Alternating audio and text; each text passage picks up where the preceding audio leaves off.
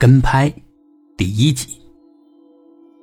孙海峰原来是学新闻专业的，大学毕业之后曾供职于一家门户网站。几经辗转，他开始了自己的创业，而他选择的创业项目是私家侦探。私家侦探的工作源于孙海峰对摄影摄像的喜爱。尽管不曾受过专门的影像培训。但受专业的影响，从大学二年级开始，孙海峰就一直跟摄影摄像器材打交道。或许是新闻学久了，孙海峰竟然开始沉迷于窥探他人隐私的勾当中。而私家侦探，正是一项既能够窥探他人隐私，又能够赚钱。于是，孙海峰在偷拍网上挂出了自己的招商广告。很快。工具栏处升起了一条提示信息：“你有新的邮件。”内容很简单，只有一个 QQ 号和“我需要服务”这五个字。把号码放在查找中看了一眼，性别是女。出于某种自然惯性，孙海峰大概可以猜到这女人打算监控谁。点了一下申请加为好友，很快通过了验证消息。一口价。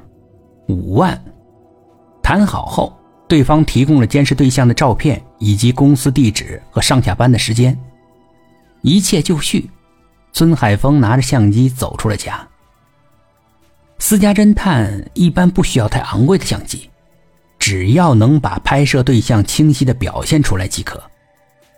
孙海峰的相机很一般，一千多万的像素，摄影摄像二合一的功能，仅此而已。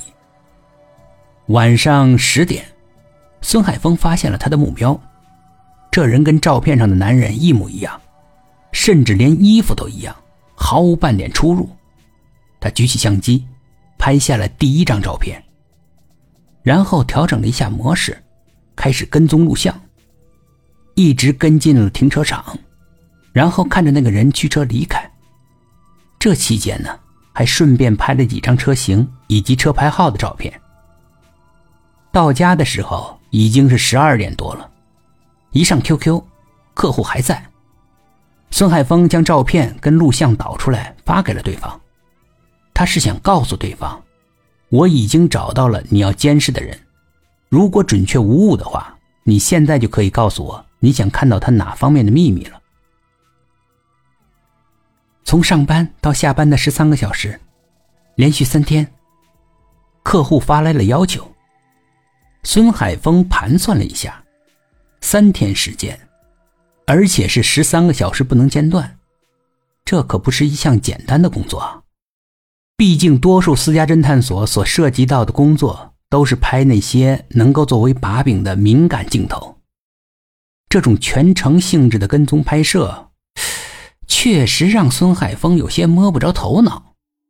不过嘛，看在钱的面子上。